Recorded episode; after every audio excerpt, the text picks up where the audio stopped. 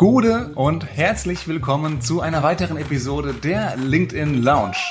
Alles, was du wissen musst, um auf LinkedIn mehr Spaß zu haben, um erfolgreicher zu sein. Mein Name ist Thomas Herzberger und ich freue mich sehr, heute einen ganz besonderen Gast begrüßen zu dürfen, nämlich live aus Wien zugeschaltet, Richie Pettau. Richie, grüß dich. Vielen Dank für die Einladung, lieber Thomas. Sehr gerne. Ich freue mich sehr, dass du da bist. Ich freue Gast zu sein. ja, super. Richie, du bist, äh, ich würde sagen, das ähm, Ur, LinkedIn-Urgestein, ohne dich jetzt älter machen zu wollen, als du bist, aber du bist der Experte seit Stunde Nummer eins rund um das Thema LinkedIn im deutschsprachigen Raum, würde ich sagen. Du bist Dozent äh, an der Uni in Wien. Du bist ähm, Workshopleiter, Berater für diverse Unternehmen in dem Bereich und gemeinsam mit äh, Britta Behrens, der Marina Zayatz und meiner Wenigkeit äh, Initiator von LinkedIn Like a Boss, der Masterclass, die wir ja immer regelmäßiger machen, wie ich feststelle.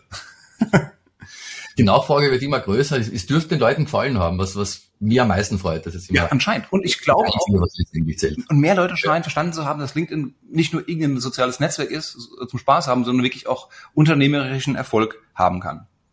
Absolut. Und die Komplexität steigt mit steigendem Wettbewerb, mit Weiterentwicklung der Plattform, mit neuen Features. Also ich glaube, da werden wir noch viele interessante Labs in Zukunft auch gemeinsam gestalten und verbringen. Definitiv. Wie lange bist du eigentlich schon auf LinkedIn aktiv? Ich habe, ähm, ich, ich glaube, von dem so in der zweiten oder dritten Woche, als die Registrierung außerhalb von USA verfügbar war, ja. habe ich mich registriert, weil ich, ich bin ja, ich war ja schon im vorigen Jahrtausend im Digitalmarketing unterwegs und mh, hm, ich habe mich eigentlich grundsätzlich registriert auf allen neuen Networks, die irgendwie interessant ausgeschaut haben. Mhm. Habe dann aber nicht viel gemacht. Es war in den ersten Jahren, war es ja wirklich nur rein Lebenslauf und Suche. Da gab es ja auch keine, keine Posting-Funktionalitäten, keine Newsfeed. Ja.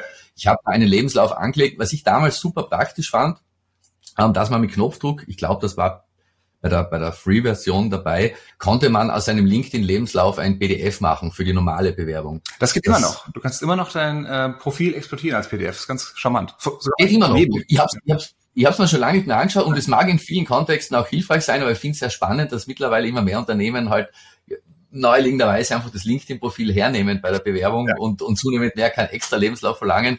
Aber aktiv benutzt habe ich ich habe 2006 mein Blog gestartet und Social Media die ersten, sagen wir mal, zehn Jahre war mein Hauptinteresse, Traffic für meinen Blog zu generieren. Mhm.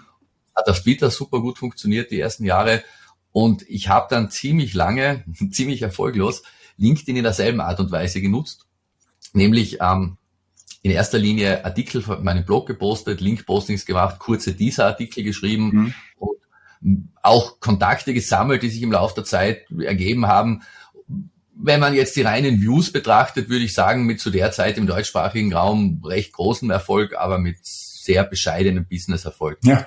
Sicherlich als Branding-Element interessant, aber wie man die Plattform wirklich benutzt, habe ich dann auch erst im, im Laufe der Zeit gelernt. Ja. Ähm, das ist, glaube ich, aber auch eine Annahme, die viele Unternehmen haben, dass sie sagen, wir sind auf LinkedIn irgendwie aktiv, wir haben da auch eine Page am Laufen, aber wir kriegen keinen Traffic. So. Und dann sage ich meistens, ja, kein Wunder. Dafür ist es ja auch nicht gedacht. Genau, genau. Also es, es gibt, die, das hat auch, denke ich, mit der Differenzierung von Social Media zu tun.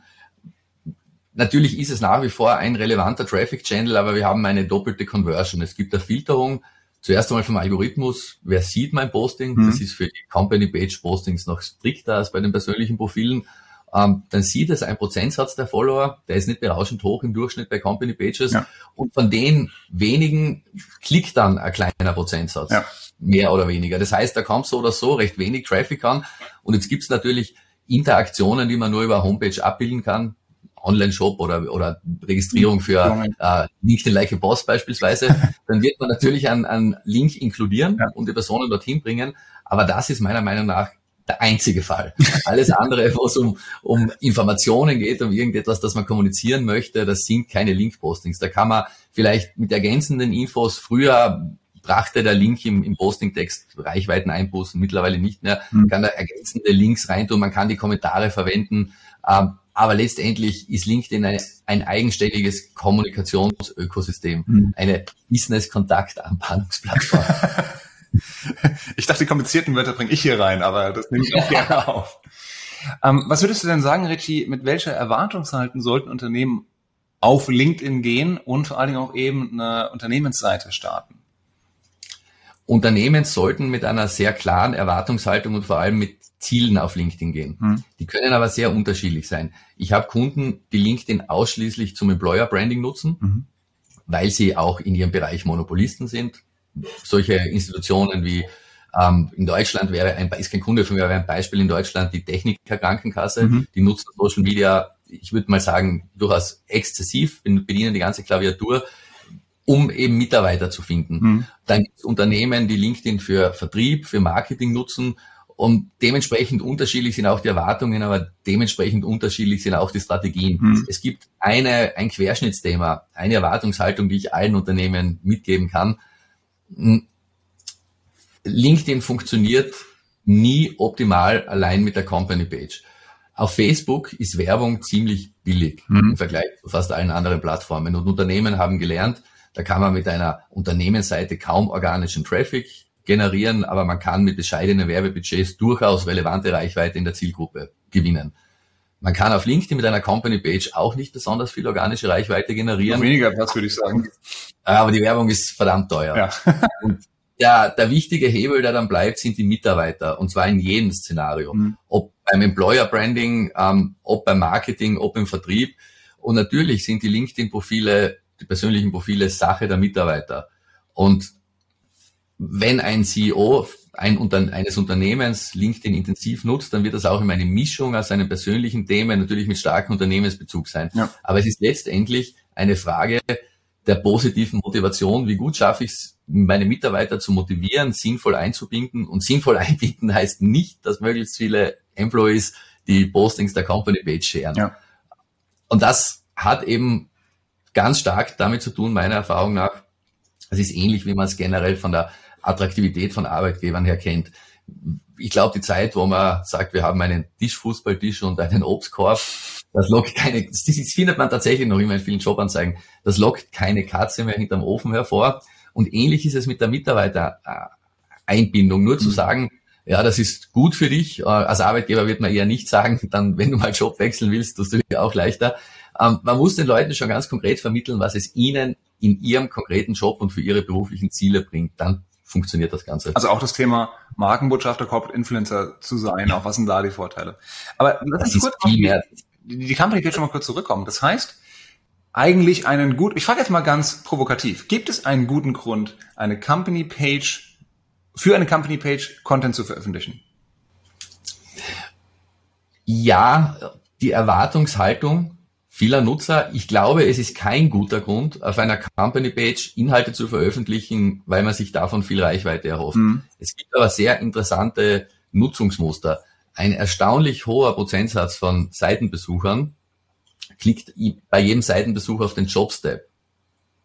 Auf den was? Das sind bitte? Auf den Jobs-Tab, also auf die ah, aktuell ja. ausgeschriebenen Stellenanzeigen. Ja, also es gibt so einen kleinen Reiter in der ja, ja, Profil, ja, da steht dann Jobs drüber, ja. Ja, das ist, wenn, wenn du in einem Unternehmen schaust, wer ist zuständig, wer hat den Lead für die Company Page. Mhm. In manchen Unternehmen ist das die HR-Abteilung. Mhm. Die gehen davon aus, dass alle wegen Jobs vorbeischauen. In manchen Unternehmen ist es die Marketing-Abteilung, die gehen davon aus, dass alle die Seite aus Interesse am Produkt besuchen. Ja. Es ist immer eine Mischung und es ist ein, hängt auch mit der Unternehmensgröße zusammen. Ja. Für Ein-Personen-Unternehmen, sehr kleine Unternehmen halte ich es nicht für sinnvoll, Ressourcen auf Company-Page-Postings zu verschwenden. Mhm. Bei größeren Unternehmen macht das durchaus Sinn, nicht zuletzt auch als, als ein, großer Teil der Besucher sind Mitarbeiter. Mhm. Ähm, vorhanden sein sollte eine Company Page in jedem Fall, damit man das Logo am Lebenslauf eintragen kann und den Mitarbeiter eintragen. Aber ob, ob und wie intensiv man sie zum, zum Publishing nutzt, das ist sehr individuell und absolut kein Muss. Ja. Ich denke auch gerade, wenn man ein größeres Unternehmen ist, vielleicht mit anderen Niederlassungen, auch in anderen Ländern, dann kann eine LinkedIn-Page schon sinnvoll sein, um die Leute ein bisschen zusammen zu, Absolut. zu holen im Prinzip an einen Informationshub und darüber auch relevante Informationen eben zu veröffentlichen, auch wenn es tatsächlich nicht für die große breite Masse sichtbar sein wird. Ich denke, wo, wo LinkedIn da kleineren Unternehmen auch entgegenkommt, das ist ja jetzt die, die Standardreihung fast überall bei Kommentaren, bei Hashtag und genauso bei den Company Pages nicht nach latest, also nicht chronologisch, sondern mhm. ähm, nach most relevant. relevant das heißt, ja. ein, als attraktiv eingeschätztes oder vom Algorithmus als attraktiv analysiertes Posting steht oben das macht schon einfacher. Es ist ja ohnehin äh, hohe Frequenz ist, ist nicht gerade der Schlüssel zum Erfolg auf LinkedIn. Und da kommen wir jetzt auch schon zum zweiten Thema, über, über das ich mit dir sprechen wollte. Ähm, du sagst ja auch immer so gerne, du schreibst nicht, man sollte nicht für den Algorithmus schreiben, Algorithmus nicht bedienen. Ähm, aber auf der anderen Seite gibt es, glaube ich, keinen, den ich kenne, der sich besser im Algorithmus von LinkedIn auskennt als dich, bis auf deinen, äh, den holländischen Kollegen, den Richard van der Blöm, vielleicht noch, der häufig auch Studien äh, dazu ein Thema rausbringt. Unter der Prämisse, es ist nicht wichtig für den LinkedIn-Algorithmus zu schreiben. Aber was sind trotzdem so die größten zwei, drei Dinge, die ich im Hinterkopf haben muss, wenn ich will, dass meine Beiträge gesehen werden, als in meinem persönlichen Profil? Ja, das ist immer so eine Sache mit, mit Führen oder nicht Führen, Algorithmus schreiben. Ich komme ursprünglich aus dem SEO-Bereich. Mhm. Da hat man immer diese, da, natürlich macht man die Inhalte für die Besucher und Google geht immer mehr in die Richtung, User-Signals auszuwerten. Bei LinkedIn ist es grundsätzlich ähnlich. Wenn ich einen Kuchen backe, ich koche viel, aber ich backe, ein hypothetisches Beispiel, wenn ich einen Kuchen backe, dann backe ich den auch nicht für den Backofen, aber ich werde gut daran tun, die Vorgaben des Backhofens zu beachten, eine Form zu nehmen, die reinpasst, die Temperatur richtig einzustellen und meinen Backofen auch zu kennen. Ja. Erfahrene Bäcker wissen, da ist jeder ein, ein wenig anders. Ja. Und ähm, man kann eine gute Botschaft formal so verpacken, dass die Performance suboptimal sein wird. Es geht, der Ressourceneinsatz ist der gleiche, die kleinen Hebel, die man betätigen kann und die wichtigsten, das ist sicherlich der, der Breakpoint, also auf Deutsch das mehr, mehr lesen mehr oder Anzeigen, ja. mehr Anzeigen oder Read More. Ähm, sich beim Worden von Postings zu überlegen, wie kann ich diese ersten Zeilen, diesen Teaser verwenden, um Neugier zu erzeugen mhm. und nicht das Wichtigste oben reinschreiben, weil LinkedIn die, die Verweildauer bei Postings sehr stark berücksichtigt. Mhm.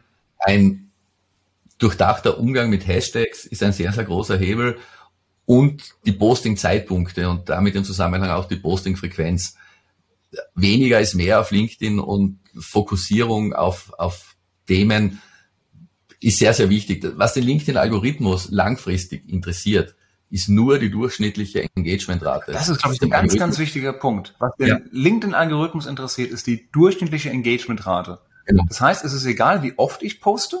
Es geht darum, wie gut mein Content ist, im Sinne von, wie weit meine Leser, meine Follower damit interagieren das ist Spekulation und äh, auch teilweise, was ich gelernt habe aus, aus äh, Richard van der Blöms Auswertungen. Es gibt einen Degrading-Faktor, wenn du längere Zeit nichts postest, dann mhm. geht auch sozusagen der SSI langsam zurück. Der ist aber sehr, sehr langsam.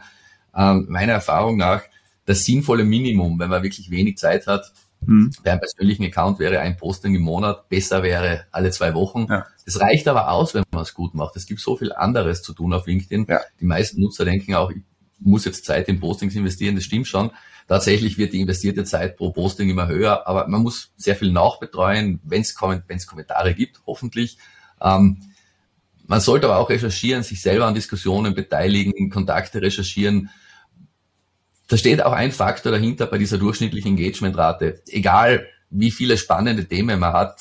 Ich kenne niemanden, der, der fünf oder gar zehn super interessante Postings pro Woche rausschießen kann. Ja. Das heißt, man sollte sich wirklich auf die besten beschränken. Und die andere Sache ist, viele glauben, da ist ein Shield in der Hinsicht oder andere Analyse-Tools sind ja nicht wahnsinnig hilfreich. Viele glauben, dass man die Impressions aggregieren könnte. Wenn ich fünf Postings die Woche veröffentliche mhm. und jedes dieser Postings im Durchschnitt, sagen wir mal, 1000 Views, dann hat Impressions, dann bedeutet das nicht, dass es 5000 Unique Impressions sind, ja, nicht einmal ja. annähernd, ja. Ähm, nicht einmal innerhalb eines Postings. LinkedIn weist die Unique Impressions ja nicht aus und jetzt, wir sind halt so schizophren, wir glauben immer, oder wir neigen dazu zu glauben, bei uns ist alles anders als bei den anderen. Jeder von uns sieht immer wieder mal dasselbe Posting im Feed. Ja. Es ist bis zu einer Rate, bei Company Pages ist das bis zu 40, 50 Prozent. Bei den persönlichen Profilen ähm, gehen wir davon aus, dass es auch nicht viel weniger als 30 Prozent sein dürfte. Was heißt das? Du meinst, 30 Prozent der Postings in meinem Newsfeed sind immer dieselben Leute? Oder dieselben Beiträge? Nein, sind, die, sind nicht Unique Impressions. Du siehst ungefähr 30 Prozent der Postings doppelt angezeigt. Ja, okay. Mhm. Wobei, ähm, aber es ist doch, glaube ich, noch so, dass ich immer nur den Beitrag von einer Person einmal bei einer Session sehen kann. Das war bis zum letzten Algorithmus-Update so. Mittlerweile habe ich einige Ausnahmen gesehen wieder in den letzten zwei Monaten. Ah, das scheint, da scheint LinkedIn auch damit zu experimentieren momentan. Die schrauben ja laufend am Algorithmus. Und der zweite Faktor, was du angesprochen hast, das kommt auch dazu. Ähm, es sind natürlich bis zum gewissen Grad auch immer dieselben Personen, die mein Posting sehen. Ja, aber gut, das und, ist auf jedem Social Network so, dass halt die meisten Leute, also ein Prozent, zwei Prozent, die Content Creator sind, dann hast du ein paar, die damit interagieren, kommentieren, liken und die große, große Mehrheit, liest nur mit und überrascht genau. dann beim persönlichen Kaffee mal mit der Info, ach, ich habe gesehen, du warst wieder in, in Wien zum Beispiel. Und ich würde auch jeden, der, der LinkedIn intensiver nutzen möchte, dringend raten, sich mal gut zu überlegen, wer die Personen sind, die viel und häufig interagieren. Die braucht man in seinem Netzwerk, aber oft sind es nicht unbedingt die, die äh, Kernzielpersonen hm. oder die Leads. Was mich zu einem spannenden Thema bringt, denn ich habe gerade nochmal mir dein LinkedIn-Profil angeschaut und meine, kann mich täuschen, aber dass du deutlich weniger Follower hast, als du es früher mal hattest. Und du hast ja auch geschrieben, dass du ordentlich dein Netzwerk aufgeräumt hast. Nein, nein, umgekehrt. Ich habe schon mehr Follower, aber ich folge viel weniger Leuten. Oder so. Genau, also, ja. aber du hast auch geschrieben, genau, dieses Netzwerk aufräumen ist ein ganz, ganz wichtiger Bestandteil. Ein großer Fehler ist es, jeden in sein Netzwerk zu lassen. Ähm, Absolut. Warum ist das so und welche Fehler sollte man da vermeiden? Eine durchschnittlich, durchschnittliche Engagementrate bedeutet ja, wie viele Personen, die mein Posting gesehen haben, wie viel Prozent der Personen, die mein Posting zu Gesicht kriegen, reagieren. Das mhm. bedeutet momentan im Fall von LinkedIn liken, kommentieren oder auf einen, wenn enthalten, Link klicken. Mhm. Shares zählen dann nicht dazu. Ähm, jetzt ist natürlich die Denk, kannst du, kannst du die Frage nochmal stellen? Ich muss nochmal neu anfangen. Äh, ja, die, also die Frage ging Richtung ähm, das Netzwerk aufräumen. Wen soll ich in ja. Netzwerk lassen? Das heißt, welche Kontaktanfragen nehme ich an? Ähm, welche entferne ich vielleicht auch mal wieder? An wem sollte ich folgen? Durchschnittliche Engagementrate bedeutet der Prozentsatz der Nutzer, die auf meine Postings reagieren mit Likes, Kommentaren oder Klicks auf einen Link, wenn enthalten. Mhm. Grundsätzlich ist es natürlich so, dass LinkedIn bevorzugt meine Postings den Nutzern anzeigt, die schon in der Vergangenheit interagiert haben. Mhm. Es ist allerdings auch so, dass der typische LinkedIn-Nutzer, wenn man, wenn man nicht Storytelling-Experte oder Growth-Hacking-Experte wie du oder, oder LinkedIn-Berater wie ich ist, dann verbringt man nicht so viel Zeit drauf. Die meisten Nutzer schauen ein oder zweimal am Tag rein. Mhm. LinkedIn möchte aber recht rasch rausfinden, wie relevant ein Posting ist. Mhm. Das heißt, es wird immer eine Mischung aus Fans sein und Personen, die halt zufällig gerade online sind aus dem eigenen Netzwerk. Ja. Und wenn man das sehr unfokussiert aufbaut, dann ist halt, ist es schwierig, mit zielgerichteten Inhalten die eigene Zielgruppe zu erreichen. Wenn ich Architekten erwischen möchte und ich, ich veröffentliche super spannende Status-Updates für Architekten, das ist ein B2B-Netzwerk, das heißt, ja. es muss inhaltlich relativ fundiert sein, dann wären mit hoher Wahrscheinlichkeit diese, diese Inhalte für Rechtsanwälte, Konditoren, Online-Marketer uninteressant sein, wenn die sich nicht gerade zufällig für, für Architektur interessieren. Das heißt, es senkt meine Engagementrate. Das bedeutet, sowohl beim Verschicken von Kontaktnachrichten als auch beim Annehmen sollte man insofern selektiv sein, als man, dass man sich vorher überlegt, wer sind die Personen, die ich erreichen möchte? Mhm. Fällt dieser Nutzer in die Gruppe? Ja. Dann ja. Ist der weit weg von mir? Ja. Nein. Und ansonsten dieser mittlere Bereich, wo es nicht ganz sicher ist, der, der bleibt natürlich auch eine Frage des persönlichen Bauchgefühls Gefühls und der, der Frage, wie offen man sein Netzwerk halten will. Aber grundsätzlich, das übersehen viele, ist natürlich das eigene Netzwerk ähm, der wichtigste Faktor für die Bewertung der Inhalte. Das ist nicht getrennt. Sehr vereinfacht, gerade in der Beginnzeit von LinkedIn haben viele gedacht, ein möglichst großes Netzwerk. Ja, wie auf jeder anderen Social Media Plattform ja auch. Ja, ja, genau, genau. Und die Skalierungseffekte funktionieren da aber viel schlechter. Auf Twitter geht es ja tatsächlich ganz gut ab einer gewissen mhm. Größe. Ja. Ähm, wobei man ja auch sagen muss, dass wenn ich mal, bleiben wir bei dem Beispiel Architekten, wenn jetzt äh, ich mein Netzwerk mit Architekten aufbaue, weil ich denen irgendwas äh, verkaufen möchte beispielsweise oder mit denen arbeiten möchte, dann sind ja vermutlich auch deren Kontakte primär, zumindest in der Baubranche. Und genau. das heißt, wenn diese Architekten dann mit meinen Beiträgen interagieren, dann wird ja deren Kontakte wiederum auch meine Beiträge angezeigt, sodass ich quasi über Bande spielen kann und somit dann auch meine Zielgruppe noch weiter vergrößern kann durch mein Netzwerk. Vollkommen richtig. Das heißt, die, der, der wertvollste, perfekte LinkedIn-Kontakt ist jemand, der die Plattform aktiv nutzt, mhm. selber ein branchenbezogenes, fokussiertes Netzwerk hat und in meine Zielgruppe fällt. Das ist sozusagen der, der Traumpartner auf LinkedIn. Das ist sehr gut. Das heißt also für mich, ich will nochmal bei jeder Anfrage, die ich mache, auch schauen, ob der oder diejenige auch auf LinkedIn wirklich aktiv ist und in meiner Branche ist und vielleicht schon das Netzwerk gar nicht, nicht gerade erst angefangen hat. Ja. Oder? Also schon ein bisschen Netzwerk aufgebaut. Genau. Genau, da gibt's auch Indikatoren. Also ich, ich finde, eines der hilfreichsten Features vom Sales Navigator, mhm. dass wenn man dabei ist, sein Netzwerk strategisch aufzubauen, schon allein locker den Monatspreis wert ist. Im Sales Navigator sieht man bei Suchen ähm, welche der gefundenen Nutzer aktiv sind, beziehungsweise in den, glaube ich, letzten drei Monaten. Ja, letzten 90 Tagen, genau, was gepostet Unfassbar wertvolle Information. Ja. Ansonsten kann man sich behelfen mit einer Hypothese, dass Personen, die einen Premium-Account verwenden und das goldene Icon haben, vermutlich halbwegs aktiv sein werden. Aber wie gesagt, das ist eine Hypothese und das stimmt in vielen Fällen auch. Ja, ja. Aber es ist, ist ein guter Indikator. Es geht auf jeden Fall schneller, als nochmal den Sales Navigator mhm. anzuschmeißen und die Suche ja. anzunutzen. Ja. Aber das ist, ein, ich glaube, ein prima, prima Hinweis für alle, die jetzt auch gerade am Anfang stehen und ihr Netzwerk ausbauen wollen. Denn das ist wirklich ein Riesenunterschied, sehr un unintuitiv im Vergleich zu anderen Netzwerken, dass es hier mehr um die Qualität als um die Quantität geht. Insbesondere, wenn man eben nicht nur Thought Leader sein möchte, sondern auch einen wirklichen Effekt, einen unternehmerischen Effekt, sprich Verkäufe, Leads generieren möchte. Das finde ich und es ist natürlich, es ist gut fürs Ego, wenn man einmal einen Beitrag hat, der durch die Decke geht und sagen wir mal, hat 5000 Kontakte und im Durchschnitt 2000 Impressions mhm. und dann hat man mal einen Beitrag, der kriegt 20, 50 oder 100.000. Mhm. Das ist super und gut fürs Ego und, und ähm, bringt zumindest kurzfristig den einen oder anderen Punkt für ein, für ein SSI. Aber niemand kann das replizieren. Ja. Es geht tatsächlich um, um replizierbare Reichweite. Ja. Und also meiner Erfahrung nach, ich habe mich darüber auch mit Marina in einer anderen Folge unterhalten, ist, dass es echt fürs Ego ist das super, so ein viraler Effekt, aber es ist halt echt nur so ein Peak. Und am nächsten Tag fängst du mehr oder weniger an derselben Stelle an. Zumal, ja. wenn du diese Viralität errei errast, äh, erreicht hast, dann waren das ja auch Kontakte außerhalb deines sekundären Netzwerkes. Sprich, da müssen die Leute dabei gewesen sein, die du eigentlich gar nicht erreichen willst vielleicht auch wie gesagt, es, wenn es jedes Mal so funktionieren würde, wäre es natürlich ein toller ja. Mechanismus, aber man kann sich nicht darauf verlassen. Und wir Menschen sind halt so, neigen dazu zu glauben, oh, ich habe einmal ein, ein Status-Update mit 100.000 Views gehabt, jetzt läuft alles super. Jetzt geht's los. Und wenn, wenn da der umgekehrte Fall auftritt, was ja auch jedem von uns, glaube ich, schon mal passiert ist, ja. und sei es durch ein, durch ein uh, False Positive Spam Alert, man postet etwas und das sehen fünf Leute, dann, dann denkt sich eigentlich niemand, oh, jetzt, das war's jetzt wie mit LinkedIn. ist aber beides gleich unsinnig. genau, also lieber wirklich in den durchschnittlichen Raten, Engagement-Raten denken, als ähm, versuchen auf einzelne Peaks äh, dahin zu arbeiten. Ähm, und tatsächlich, wie du es auch sagst, länger dabei bleiben, um den Spaß dran zu finden. Ähm, Richie, jetzt hattest du, ähm, ich wollte dich noch eine Sache fragen. Ach genau, äh, du warst ja einer der ersten Menschen auch, die, zumindest die ich kenne, äh, die den Creator Mode ausprobiert haben. Das neue Feature von LinkedIn das dein Profil ein bisschen umstellt und dir erlaubt, zusätzlich zu deinem Profilbild auch ein Video, ein kurzes Video einzuspielen. Wie sind denn da deine Erfahrungen? Bringt das was? Also man muss, ich denke, man muss sich fragen, wie kommt es, dass es den Creator Mode gibt?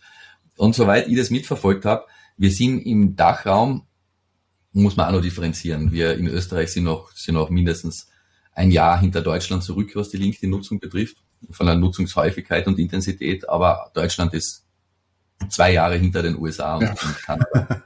Und der Grund hat damit zu tun, dass, weiß nicht, ob du das mitgekriegt hast, auf, auf YouTube gibt's ja immer quasi diese Clashes zwischen den, den großen Creatoren und YouTube mhm. und den Guidelines und so. Und der mhm. Jörg Sprabe hat jetzt mit einigen anderen eine YouTube-Gewerkschaft gegründet, was ich ganz großartig finde. Und bei LinkedIn beginnt diese Entwicklung jetzt ein wenig. Wir kriegen das da noch nicht so mit, aber das Thema, wie wird mit Werbung und Influencer-Werbung umzugehen sein, wird eine Riesengeschichte. Und in den USA gibt es wirklich schon viele Content Creator, mhm. die von, von ihren Videos und von ihren LinkedIn-Inhalten leben. Mhm. Und treten natürlich auch mit Forderungen an die Plattformen an und sagen, eigentlich, ich will, ich, ich suche sicher keinen Job, was soll ich mit einem Lebenslauf? Und jetzt muss LinkedIn, und darin waren sie in der Vergangenheit immer sehr gut, mhm. konfliktierende Interessen ein wenig gegeneinander abwiegen. Und das Resultat, das erste, wenn du so willst, ist der Creator Mode. Mhm. Natürlich, weil LinkedIn jetzt eine relevante Publishing-Plattform ist, heißt es ja nicht, dass sie nicht mehr zur Jobsuche verwendet wird. Und letztendlich, der Creator Mode ist eine minimale Änderung, meiner Ansicht nach, in der jetzigen Form. Ähm, der Gewicht, der sortiert die Profilelemente anders und gibt ein wenig mehr Gewicht auf die aktuellen Postings, auf das, was man aktuell publisht und etwas weniger Gewicht auf den, auf die für den, für Bewerbungen wichtigen Infotext und den, und den tabellarischen Lebenslauf. Mhm. Wobei Infotext das trotzdem für sehr wichtig halte. Ja. In Zusammenhang mit dem Creator Mode wird der Header ein wenig umgestaltet. Die Follower werden öffentlich im Header angezeigt. Ansonsten hat man ja die Kontakte nur stehen bis 500. 500 plus, ja. plus. Ähm, und man kann fünf Hashtags eintragen, diese Rubrik oder diese Zeile heißt, spricht über, also die Themen, über die man mhm. publiziert. Und das ist sehr skurril implementiert. Da sind wir uns äh, eigentlich alle LinkedIn-Experten einig. Äh, diese Hashtags sind nicht verlinkt. Ja. Sind einfach nur Wörter, die da stehen. Und die haben in der jetzigen Form auch keinerlei Auswirkung auf die Ausspielung. Ja. Das kann sich noch ändern, möglicherweise. Ansonsten gibt's in Kombination mit diesem Creator Mode auch das neue animierte Avatar-Bild oder Avatar-Video, das recht skurril ist und, und in der jetzigen Form eigentlich nur ein visueller Hingucker. Die Funktion ist ja so, man ruft ein Profil auf, mhm. hat den orangen Rahmen ums Foto, dann wird das Profil geladen und die ersten drei Sekunden dieses Videos spielen ohne Ton im Autoplay ab. Das heißt, der Head, der Headshot bewegt sich dann. Dann lässt Harry Potter-Effekt, den man dann hat. Genau. Und die Frage, die dann aufgetaucht ist, wird das sozusagen der neue Pitch wichtiger als der, der Infotext, der Sales Pitch? Mhm. Wenn dann der Profilbesucher auf dieses Video draufklickt, dann poppt das Fenster auf im Hochformat. Man kann, ich glaube, 20 Sekunden, bin mir nicht ganz sicher wegen der Länge, wird dann mit Ton abgespielt. Mhm. Ich habe das gleich gemacht, weil ich es ausprobieren wollte, wie es so funktioniert. Zum Glück kann man beim Hochladen den Bildausschnitt wählen, so dass man den Kopf im vertikalen Video nicht in der Mitte haben ja. muss. Aber meiner Einschätzung nach so schnell wie wir surfen und so schnell wie wir Informationen sammeln, mhm. werden sich wenige Leute das Video anschauen, die meisten werden trotzdem den Infotext lesen mhm. und wenn sie was wissen wollen über die Person halt weiter runterscrollen müssen. Ja. Ähm, sinnvollste Element ist die Anzeige der Follower, wenn man viele Follower hat, Social Proof. Ja. Das ist, das höre ich, dieser Feedback, das ich viel kriege, so, ich, ich finde das überhaupt nicht viel, ich verwende LinkedIn schon lange, boah, wieso hast du 16.000 Follower? Mhm. Italia hat, weiß nicht, über 100.000 oder so. Aber das ist, das bringt was. Hashtags und der Rest, mö. Der Creator Mode, ah ja, eins habe ich noch vergessen. Durchs Aktivieren des Creator Modes wird der Vernetzen und der Folgen-Button umgestellt. Ja. Da haben viele dazu geschrieben, das war auch schon bisher möglich über die Optionen. Genau, kannst du bei der Einstellung richtig, Es ist richtig, aber unrichtig. Die grundsätzliche Umstellung war möglich über die Funktionen. Mhm. Wenn man die Umstellung aber über den Creator Mode vornimmt, mhm und jemand klickt auf das Mehrmenü und dann auf Vernetzen, mhm. dann wird zusätzlich eine Nachricht eingeblendet, dass es dieser Nutzer oder diese Nutzerin es bevorzugt, verfolgt zu werden, anstatt vernetzt zu werden. Und dann schlägt LinkedIn noch proaktiv vor, doch lieber stattdessen eine Nachricht zu schicken. Ja. Also so ein bisschen extra Hürde. Schon ein bisschen so ein Nudging im Prinzip. Ja, ja, ja. Aber super, super Filter, weil die, die Nutzer, die sich vernetzen wollen, die finden es dann trotzdem, die anderen Message schon, also das ist, das ist auch ganz nette Sache meiner Ansicht nach. Ja. Aber der Creator Mode ändert jetzt nichts per se an, an Reichweite oder irgendwas. Ja. Und zur Frage, sollte man ihn aktivieren oder nicht, nachdem, wie gesagt, die Activity Box und die aktuellen Postings dann relativ weit raufrücken, mhm. ich bleib bei der Frequenz von vorher, Creator Mode zu aktivieren, macht dann Sinn, wenn man mindestens zweimal im Monat postet. Mhm. Frühestens. Ja, und auch ein bisschen, wenn man sich wirklich als Creator versteht, denke ich, dass man auch das annimmt und sagt, ich bin jetzt hier zum Netzwerken, aber ich veröffentliche auch richtig regelmäßige, hochwertige Postings und dadurch vergrößere ich und baue meine Personal Brand auf. Das ist ein ganz wichtiger Punkt und in dem Zusammenhang möchte ich gerne eine Statistiker aktuelle zitieren. Ein interessanter Indikator für Social Networks ist ja das Verhältnis der aktiven Nutzer, also der Nutzer, die sich regelmäßig einloggen mhm. und mitlesen, versus die Nutzer, die regelmäßig eigene Inhalte veröffentlichen. Also nicht nur mhm. kommentieren oder liken, sondern publishen. Der ist bei LinkedIn sehr niedrig. Der liegt bei, im Nachraum bei, bei 4,4 Prozent. Das heißt, 4,4 Prozent aller LinkedIn-Nutzer? Aller aktiven LinkedIn-Nutzer? Alle aktiven LinkedIn-Nutzer veröffentlichen noch was. Ja, und 95 Prozent nicht, über 95 Prozent nicht. Ja. In den letzten Quartalen haben wir ein beständiges Ansteigen dieser Zahl gesehen. Die wird sich auf absehbare Zeit in den nächsten vier bis acht Quartalen sicherlich auf 10 Prozent hochgehen und so weiter. Aber tatsächlich, ich sage das deshalb, weil ich finde nämlich, auf LinkedIn verschwimmt oder ist da der Unterschied zwischen Gelegenheitsnutzer und, und Profi recht gering. Es ist eine Business-Plattform, man möchte sie da auch nicht mit unprofessionellen Inhalten ähm, negativ hervortun. Ja. Und die Einsätze werden generell höher. Das haben wir in der Business-Kommunikation auf anderen Netzwerken auch gesehen. Du kannst dich noch erinnern an die Zeit, wo gesagt hat, ja, es ist Facebook und muss authentisch sein, da kann es ruhig ein verwackeltes Handyfoto sein am Anfang. Ja. Not, not, not so anymore. Und die Entwicklung sehe ich auf LinkedIn auf einem von vornherein höheren Niveau auch sehr stark. Ja, das stimmt. Das macht's für viele Leute, das ist ein zweischneidiges Schwert. Ne? Auf der einen Seite denkst du, ja, es geht irgendwie um Job, es geht um Business, es muss perfekt sein. Aber weil du dann diesen Anspruch an dich selber hast, den du mitunter nicht bedienen kannst, machst du dann lieber gar nichts, damit du dich ins Fettnäpfchen Genau. Und dafür, dann wiederum lässt du viele Gelegenheiten ungenutzt. Was auch schade ist. Absolut. es ist, auch wenn man das beginnt damit, das ist eigentlich wie beim Wasserspringen oder beim, beim Turmspringen oder so mit der Höhe. Du weißt es ist eh cool, wenn du es getan hast, ja. aber man hat trotzdem jedes Mal Angst vor bei einer gewissen Höhe. Aber erst hinterher macht es dann Spaß. Merkwürdig. Ja. Link, äh, Richie, letzte Frage. Äh, kleiner Ausblick vielleicht. Wie siehst du die Zukunft von LinkedIn, gerade hier im deutschsprachigen Raum? Wo geht's hin seitens der Plattform und was glaubst du, wie sich auch die Nutzer ähm, entwickeln werden oder die Nutzung entwickeln wird? Sprich, Moment, du hast es gesagt, sind wir noch relativ hinterher im Vergleich zu anderen Ländern, aber es wird halt jetzt auch durch Corona bedingt, ist es immer wichtiger geworden. Was glaubst du, wo in den nächsten 12, 24 Monaten, wo es hingeht?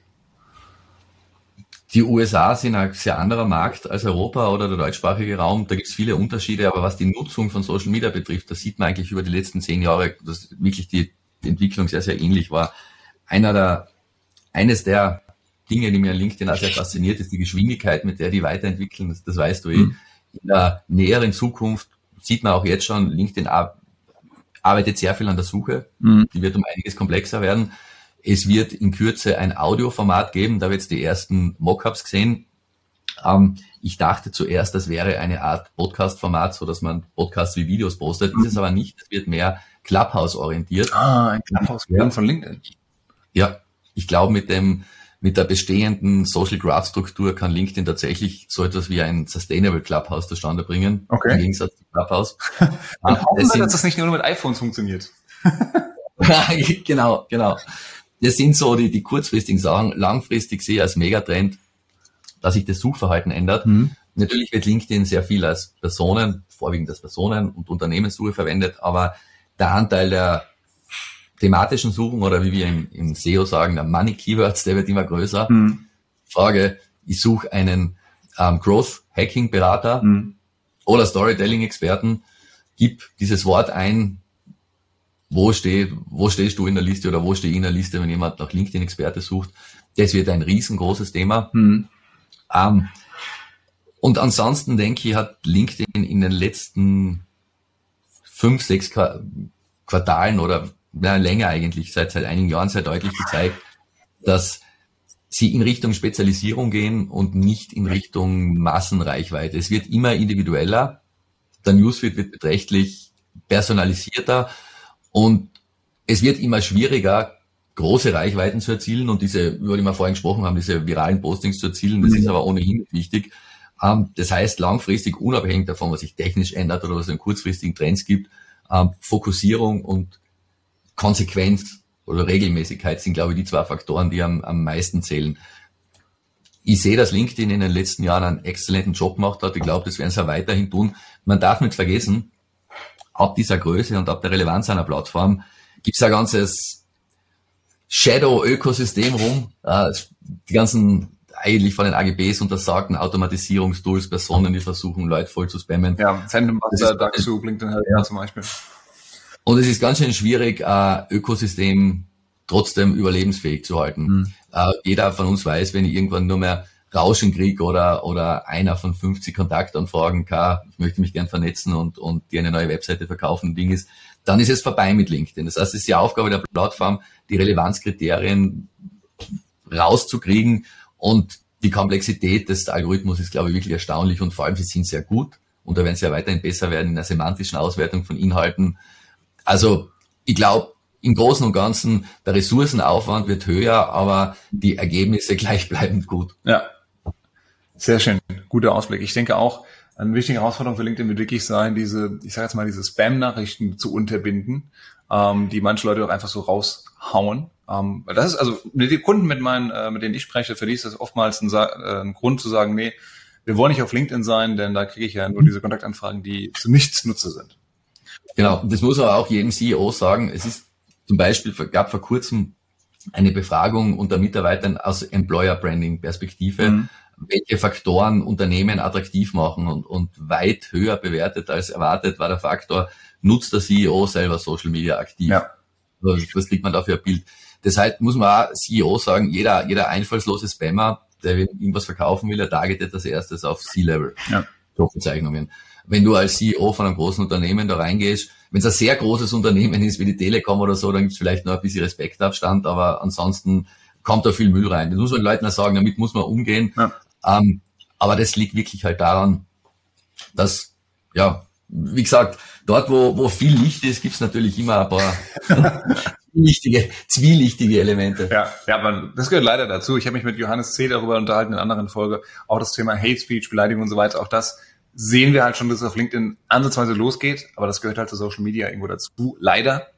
Und es liegt an uns, an jedem Einzelnen, das Beste draus zu machen und äh, auch diese nervigen Kontaktanfragen zu lassen, als auch natürlich sich umeinander zu kümmern, damit ja. eben, und das schätze ich an LinkedIn, ist ein Riesenvorteil im Vergleich zu allen anderen Plattformen, dass du halt in der Regel noch diesen professionellen, freundlichen, höflichen Umgangston hast. Ja, auch was, was Hate, Hate Speech und so betrifft, wenn man mal weiß und die Leute aufklärt, wie die entsprechenden Meldentools zu verwenden sind, dass die LinkedIn-Hilfe da ja. wirklich erfahrungsgemäß sehr schnell eingreift, dann kann man mit dem Thema schon umgehen. Äh, mindestens große, mindestens ebenso große Geschichte aus meiner Erfahrung ist der Teil, der über Privatnachrichten passiert und damit auch nicht öffentlich sichtbar wird. Und da möchte ich nur sagen, braucht niemand glauben, dass nach MeToo sexuelle Belästigung oder virtuelle sexuelle Belästigung oder bis hin zur Nötigung kein Thema ist. Das hat aber nichts per se mit LinkedIn zu tun, sondern ich vermute mal, dass Personen, die sich so im Business benehmen, ähm, das auch im richtigen Leben leider tun. Ja.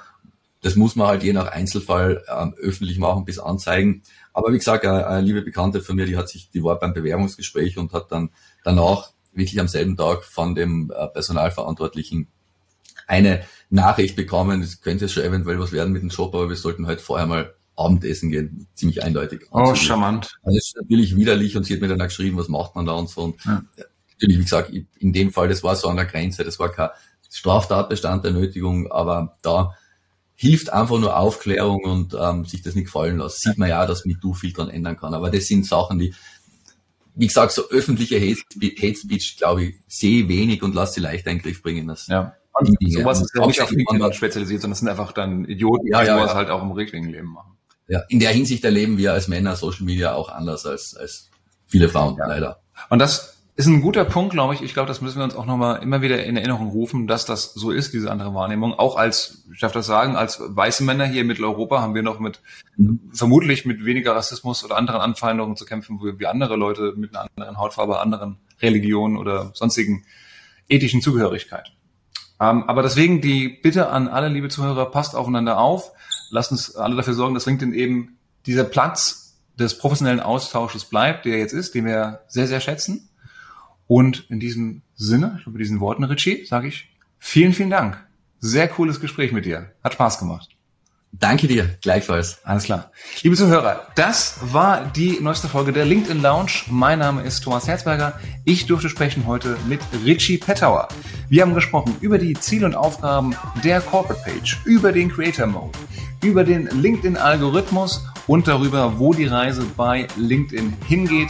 Das heißt, welche technischen Features wir demnächst vielleicht erwarten dürfen. Vielen Dank fürs Zuhören. Bis zur nächsten Folge. Bleibt uns gewogen.